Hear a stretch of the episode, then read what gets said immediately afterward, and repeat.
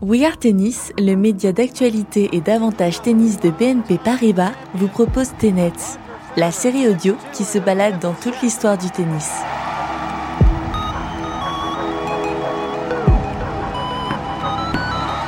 Épisode 6 Les grandes histoires des médailles d'or aux Jeux Olympiques. Sport olympique depuis 1896 pour les hommes et quelques années plus tard pour les femmes, le tennis a offert des aventures incroyables aux joueurs et joueuses qui ont eu la chance de remporter une médaille d'or. Retour sur une dizaine d'entre elles, entre émotions intenses et exploits sportifs.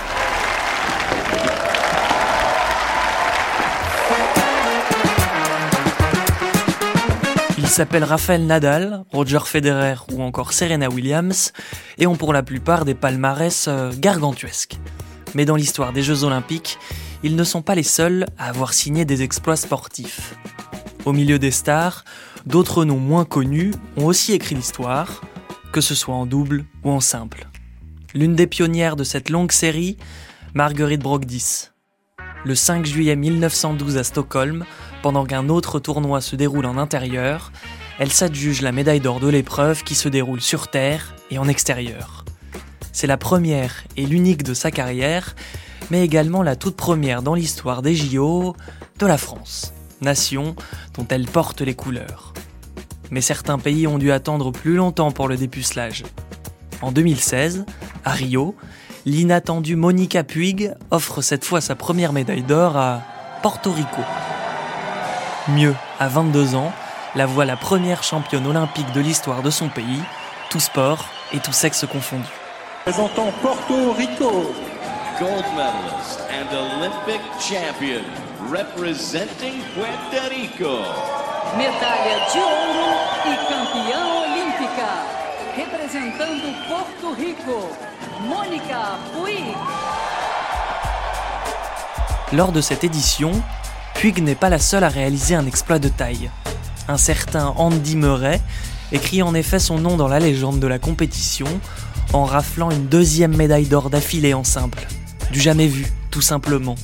Quatre ans plus tôt, chez lui à Wimbledon, le Britannique s'était déjà emparé du trophée tant désiré. Oh L'émotion d'Andy Murray, il avait pleuré ici lorsqu'il avait perdu ce titre en finale à Wimbledon. Et là, c'est une autre émotion. 3-7 ont suffi. 3-7 ont suffi pour battre Roger Federer, le maître des lieux, qui a gagné à 7 reprises ici. Mais quel sourire, puisqu'il va chercher euh, pour la première fois une médaille en simple au jeu. Et l'ovation de tout un pays. L'ovation de ce central mythique pour Andy Murray qui a été exceptionnel aujourd'hui, vraiment exceptionnel, et qui mérite largement cette médaille d'or. C'est un grand moment pour euh, Andy Murray, c'est un grand moment pour les Jeux Olympiques. Ah, c'est beau de retrouver ça parce qu'il y a un mois, il semblait vraiment anéanti, tellement abattu. En parlant de 2012 et de performances gravées dans le marbre, impossible de ne pas évoquer l'immense Serena Williams. À Londres, l'américaine pulvérise Maria Sharapova 6-0 6-1 pour signer la finale la plus expéditive de la compétition en termes de jeu. Un sacre qui s'ajoute à sa médaille d'or récoltée en double avec sa sœur Vénus, le duo ayant déjà raflé la mise en 2000 et 2008. Reste que pour elle, cette consécration en 2012 est sans doute la plus belle, comme elle l'expliquait alors en conférence de presse. J'étais prête pour le match face à Sharapova. Um, J'avais eu pas mal de réussites face à elle ces derniers temps. J'étais prête pour ça. Pour moi, c'était l'or ou l'argent et j'adore l'or. C'est d'ailleurs ma couleur préférée. Je projette d'être aux Jeux olympiques de Rio, à moins qu'il arrive quelque chose qui m'empêche d'y aller. Si Dieu le veut, j'y serai.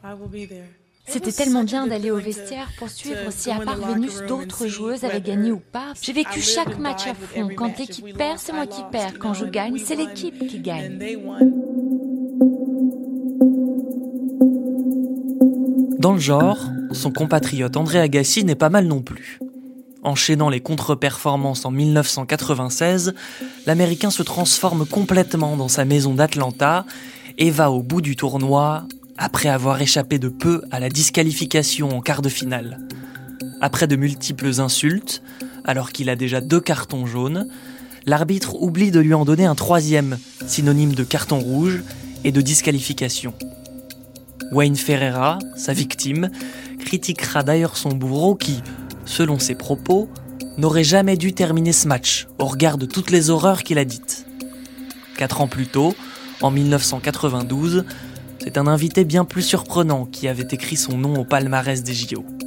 À Barcelone, le dénommé Marc Rosset monte sur la plus haute marche sans avoir jamais gagné un grand chelem, ni d'ailleurs disputé aucune finale. En tout et pour tout, il y comptabilise une seule demi et un seul quart. Cette année-là, c'est d'ailleurs la seule médaille glanée par un athlète suisse. Et 28 ans plus tard, écoutez-le, il revenait sur cet exploit au micro de la RTS. Rosset, il est champion olympique de tennis, médaille d'or pour le jeune voix. C'était il y a 28 ans, en 1992, à Barcelone, un samedi de canicule. C'était mes premiers Jeux Olympiques, donc je savais vraiment pas à quoi m'attendre. J'avais aucune expectation, à part le, côté euh, de découvrir en fait l'aventure olympique, de vivre au village, des choses comme ça. J'ai envie de gagner le match parce que je suis un compétiteur. Mais j'ai pas pensé que c'était une médaille d'or au, bout, vous voyez ce que je veux dire. Et quand le match il se finit, c'est même pas une délivrance de me dire tiens je suis champion olympique, c'est plus une délivrance de me dire ce match est fini parce que j'étais euh, cramé sur le terrain. Le côté sympa dans, cette histoire, c'est que voilà, c'est qu'il y a des gens qui disent bah, je me rappelle, j'étais en Espagne, ou j'étais devant ma télé, ou j'étais à tel endroit, et de pouvoir partager euh, une journée avec, euh, avec les gens qui ont vu le match, c'est-à-dire qui se rappellent, et on a ça en commun. Ça, c'est un sentiment qui est, assez sympa. Les JO de 1992 à Barcelone sont également ceux de Boris Becker et de Michael Stitch. Frères ennemis, les deux Allemands montent une rivalité entre eux avant de se retrouver en double lors du rendez-vous sportif le plus suivi au monde et de transformer cette haine en solidarité pour arracher une médaille d'or. Mais qui dit Barcelone dit Espagne, et qui dit tennis espagnol dit évidemment Rafael Nadal. Décoré en double en 2016 à Rio, le taureau de Manacor n'avait pas attendu aussi longtemps pour croquer dans la médaille d'or du simple. En 2008, le monstrueux gaucher invente même un triplé inédit Roland Garros, Wimbledon, Jeux Olympiques. Médaille d'or et champion olympique, Espagne. Gold medalist and Olympic champion, Spain. 金牌获得者， 奥林匹克运动会冠军是代表西班牙的运动员 Rafael Nadal.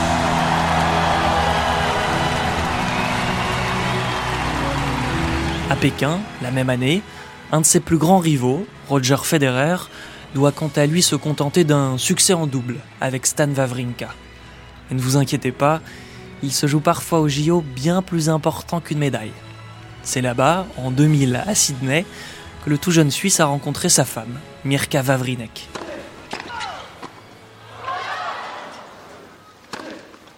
Oui La Suisse est championne olympique de double Superbe performance de la paire Wawrinka-Federer. Ils sont champions olympiques de double. Deuxième médaille d'or pour la délégation suisse dans ces Jeux. Roger Federer revient profiter de la chaleur de Stanislas Wawrinka.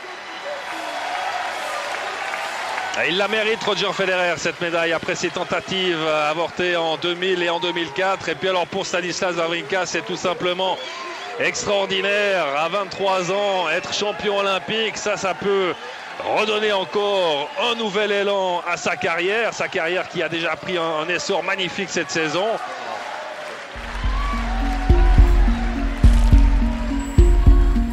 Et le troisième luron de la triplette alors? Jamais titré, Novak Djokovic a en revanche gardé un souvenir marquant de Nicolas Massu, vainqueur des Jeux Olympiques 2004 à Athènes. Je n'ai jamais revu quelqu'un produire un effort comparable sur un cours de tennis, dit-il un jour. Il faut dire qu'il y a de quoi. En moins de 24 heures, le Chilien se paye une finale de double et une finale de simple, toutes les deux remportées. À ce propos, l'intéressé disait Je sais que j'ai un parcours à part, je m'en rends compte tous les 4 ans. Même quand on m'aura un peu oublié, je reviendrai toujours sur le devant de la scène lors des jeux. Des jeux qui décidément, pour certains, correspondent bien à ce qu'on pourrait appeler l'âge d'or.